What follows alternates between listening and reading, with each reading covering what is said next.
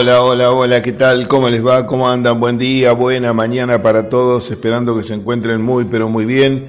En este día, miércoles 17 de marzo del 2021, una mañana que se presenta ventosa sobre 9 de julio, con cielo nublado, una temperatura actual de 16 grados una décima, la cual va a permanecer bastante mm, eh, en esos valores, se espera una máxima cercana a los 20, 22 grados centígrados, no mucho más. de la misma manera para mañana, o sea, las temperaturas que hemos tenido superiores a 30 grados centígrados, no digo que no se puedan volver a dar, pero eh, digamos, da la impresión como que ya vamos más hacia eh, lo que es el otoño. La presión atmosférica es 1007 hectopascales, la humedad relativa del ambiente 94%, y bueno, por suerte han llegado lluvias muy dispares, no tenemos muchos valores a esta hora de la mañana, eh, no mm, logramos conseguir mm, todavía los eh, distintos valores en, los, en, las localidades. Eh, ha llovido en todos lados, pero muy dispar. Por ejemplo, aquí en la mm, ciudad estamos hablando de 27 milímetros y es probable que a lo mejor en algún otro sector de la misma ciudad tengamos un valor algo superior. En la zona de El Tejar 23 milímetros es lo reportado, pero por ejemplo en la zona de Santos Unzué, donde ayer a la mañana prácticamente no, este, no había llovido, eh, me reporta mi amigo Jorge Baceta eh, que llovieron 105 milímetros en el campo, ahí en la zona de eh, Santos Unzué, 105 milímetros. Tenía el dato de ayer a última hora de la zona de Dudiñá de 70 milímetros, eh, dato que también eh, puede haberse superado, mm, aunque algo menos que en Santos Unzué también por lo que hemos hablado. algunos otros lugares, para el lado de Carlos Casares, 70, entre 70 y 80 milímetros, en Peguajó 18, como vemos hay una variación importante, en Roberts 30 milímetros, en la zona del Tejar ya hablamos 23, 9 de julio 27 en la cabecera del partido, en el Triunfo 18, en Bragado 24 milímetros, acá en Mulcay 42, 42, ¿Mm? veamos, 42 en Mulcay, 27 el 9 de julio, 23 eh, mm, en El Tejar, 70 en Dudiñá, 105 en Santos Unzué, mucha variabilidad en poca distancia, o sea que se mantiene eh, lo que habíamos estado viendo en las últimas lluvias. Pero bueno, lo importante es que ha llovido, creo que es eh, más, que, más que bueno eh, bienvenido. Eh, las, lluvias que se dieron acá fueron tranquilas, suaves, eh, lo que permitió que el agua se pueda infiltrar bien, como contábamos ayer.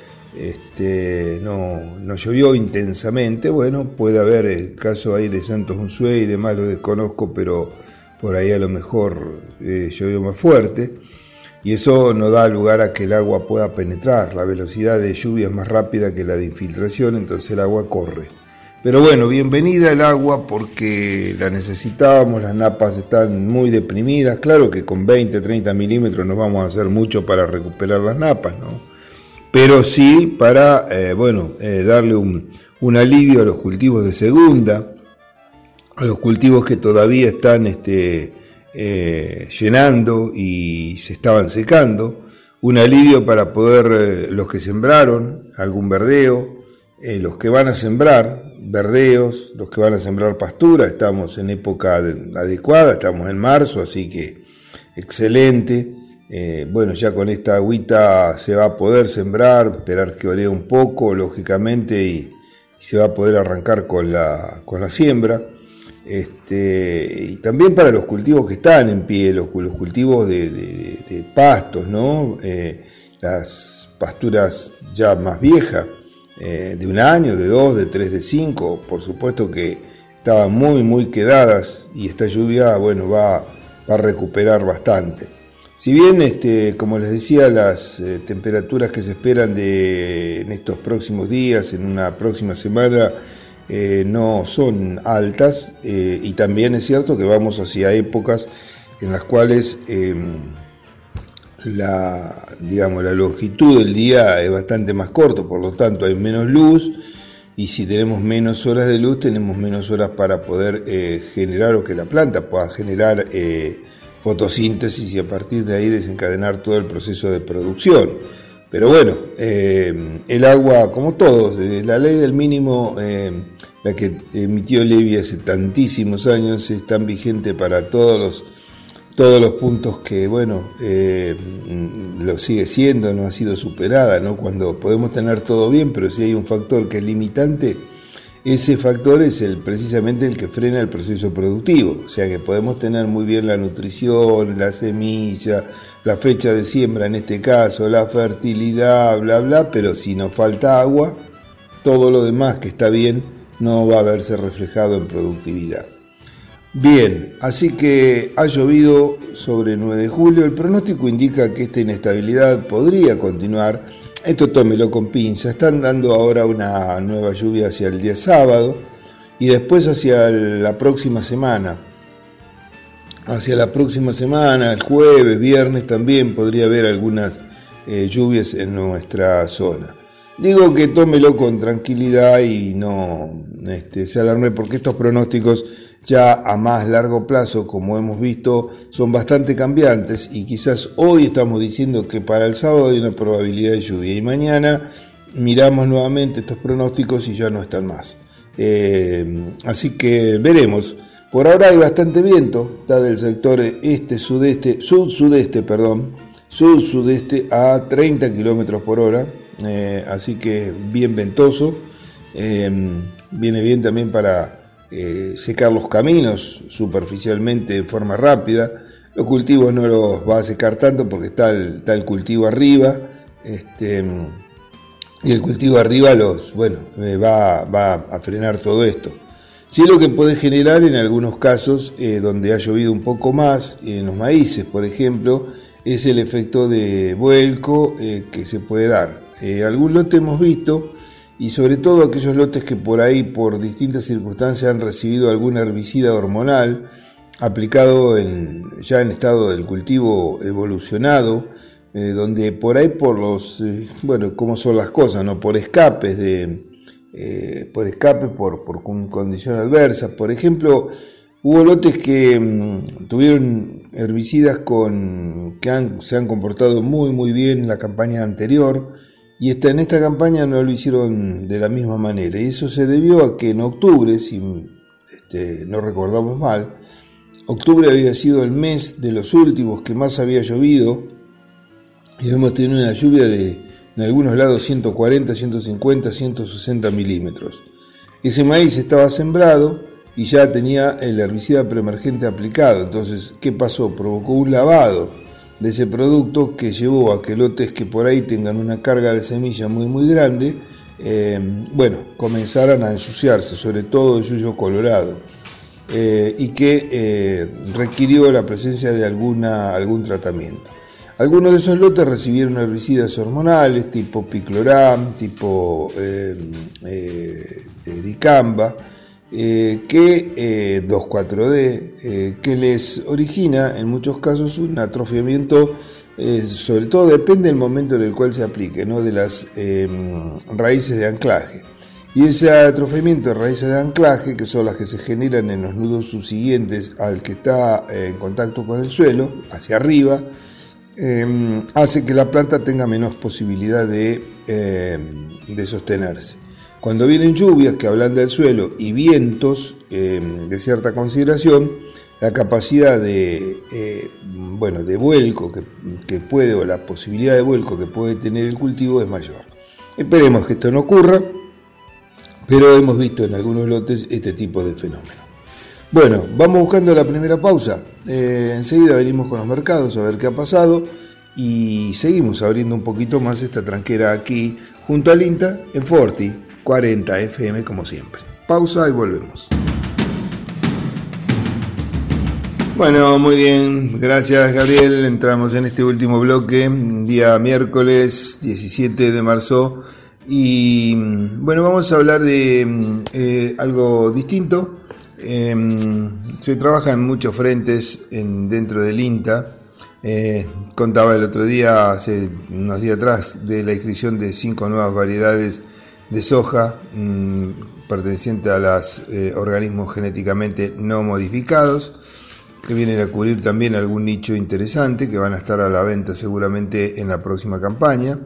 Y ahora eh, quería comentarles acerca sobre la evaluación que se está realizando de aceites esenciales para el control de plagas. Sí, sí, lo escucho bien, para el control de plagas. Em, bueno, parece eh, promisorio, por lo menos los estudios que se están llevando hasta el momento. Y mm, Usted sabe que algunas plagas, de, sobre todo de granos almacenados, eh, los gorgojos, por ejemplo, eh, este, generan en los granos y en las harinas eh, diferentes problemas porque los destruyen y esos, bueno, los tornan en muchos casos cuando hay partidas que se exportan, bueno, son rechazadas, no cabe, no cabe duda, ¿no? Este, Así que mm, es un tema complicado, es un tema que se ha venido trabajando hasta, hasta la fecha. Hay, por supuesto, alternativas de control eh, y se los controla con todos los productos permitidos hasta el momento. Em, pero a medida que va pasando el tiempo, como ya sabemos que esto ocurre, em, bueno, la este, posibilidad de, eh, digamos, de, eh, de, que ese producto vaya siendo o vaya perdiendo parte de efectividad es concreta. Em, entonces, bueno, hay que ir buscando nuevas alternativas. Desde hace mm, décadas se utilizan varios tipos de insecticidas sintéticos para el control de granos almacenados. Em, y como ya hemos dicho, este, bueno, la posible resistencia a algunos de ellos o a las dosis con las cuales se utiliza ha llevado a buscar nuevas alternativas. Hay un trabajo de una tesis doctoral eh, que corresponde a una este, profesional eh, que se llama Anabel Saram, que eh, es, una tesis doctoral del CONICE, está trabajando en la estación experimental del Intanguil, en La Pampa, quien este, bueno, está trabajando sobre nuevas alternativas. Tratando de minimizar un poco esta dependencia eh, que hay sobre el tipo de productos que hoy por hoy se utilizan, Saran está explorando eh, la producción de diferentes metabolitos secundarios de cinco plantas aromáticas nativas de la provincia eh, de La Pampa para desarrollar nuevas alternativas en el control del gorgojo en granos almacenados. Si bien eh, las concentraciones en las que deben ser utilizados suelen ser elevadas, los insecticidas de tipo botánico, este, vegetal, eh, van eh, ganando en determinada medida popularidad tanto en el manejo integrado de plagas como en, la en las producciones que se están llevando adelante. Eh, por ejemplo, los aceites esenciales cítricos, que son subproductos del procesamiento de cítricos, son aceptados en la industria alimentaria porque son seguros y porque muchos cultivos toleran su presencia. La citronela también, hay, diferentes tipos de, de productos que se están empleando. De acuerdo a la profesional, durante mm, el estudio que está llevando adelante, al momento se ha podido determinar que todos los aceites esenciales probados han mostrado una alta actividad de repelencia, atención con lo que eh, escuchamos, de repelencia. El otro controla, o sea, mata. En este caso, repele, o sea, el, insecto sigue estando, pero se va. Eh, una alta eh, actividad de repelencia a la concentración más alta establecida, y que los aceites esenciales de una planta que se llama pichana, que es el espartoide, y de un girasol silvestre, pariente del eh, girasol Leanthus petiolaris, fueron las más eficientes. con un 95% el espartoide de, de repelencia y un 92,2% de repelencia para el, este, el girasol silvestre, como les decía. Así que em, es un dato más que, más que interesante, ¿no? Este, eh, porque abre nuevos caminos para lo que es la ciencia. Por otro lado, em, este, para analizar la actividad de, repelencia en condiciones de campo se evaluó el comportamiento de la plaga en harinas tratadas, em, en presencia de aceite esencial de girasol silvestre. El 90% de los insectos abandonó el grano, o sea, hubo, a ver, ensayos que se hicieron en laboratorio y otros que se hicieron a campo. En el, en el campo directamente sobre el cultivo, sobre la planta que tenía por ahí los gorgojos, eh, se trataron, se fumigaron y los gorgojos de esas plantas eh, se fueron. En un 90% abandonaron este, el grano, mientras que en el caso del eh, espartoides, del producto obtenido del aceite esencial obtenido del espartoide, el 81% emigraron.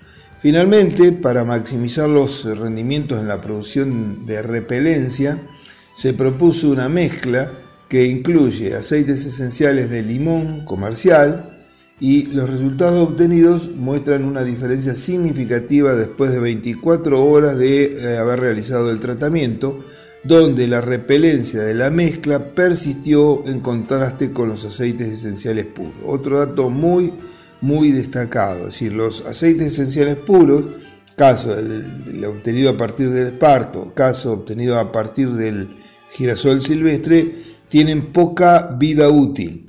Es decir, es como que eh, desaparecen rápidamente. Pero cuando estos aceites son mezclados con el cítrico, el obtenido a partir de la cáscara del limón, habrá que ver con otros productos, naranja, mandarina, etcétera, etcétera, eh, tienen un efecto muy muy bueno, como ya lo hemos visto, y por otro lado tienen una eh, persistencia Em, mucho más elevada. Em, la mm, eh, investigadora del CONICET asegura que los aceites esenciales traídos de las especies nativas son capaces de controlar las plagas de gorgojo en dosis 10 eh, veces inferiores en comparación con los productos sintéticos que se utilizan en la actualidad. Asimismo, eh, la este, profesional aseguró que se trata de una alternativa promisoria debido a que eh, los mismos lógicamente poseen baja toxicidad y que de acuerdo a los estudios que viene realizando, recomendó la mezcla de los aceites de, eh, del esparto con el girasol silvestre y con el aceite de limón como eh, uno de los mejores tratamientos que ha probado. Esto es algo que está en estudio, que recién comienza. Eh, hoy calculo que por ahí esos tipos de aceites esenciales no son fáciles de conseguir o directamente por ahí no existe. A excepción por ahí de los cítricos que ya vienen de hace tiempo. Pero bueno, son líneas eh, de trabajo nuevas eh, o no tan nuevas, pero que aportan a bueno, eh, nuevos conocimientos, eso seguro, que ayudan en el tratamiento y en el control de determinado tipo de insectos o de plagas que afectan a la actividad agropecuaria. En este caso, fundamentalmente, lo que concierne a los granos almacenados. Bien, con esto vamos poniendo punto final, pero les recuerdo que el 31, miércoles 31, damos continuidad al ciclo de charlas y conferencias 2021. Se viene la segunda charla. Como ya le habíamos dicho, el título es ciclo completo. Eh, bueno, cómo manejarlo, eficiencia, es una charla muy interesante. Va a estar a cargo del doctor eh, Darío Colombato, eh, técnico de la Universidad de Buenos Aires, del CONICET Así que esto es a las 20 horas por la plataforma YouTube INTA Pergamino. Estaremos informando ya a partir de mañana con más detenimiento. Por ahora, muchas gracias por la atención, que tengan una muy pero muy buena jornada y si Dios lo permite, como siempre, mañana a partir de las 7 y 30 estaremos abriendo una nueva tranquera junto al INTA aquí en Forti 40 FM. Hasta mañana.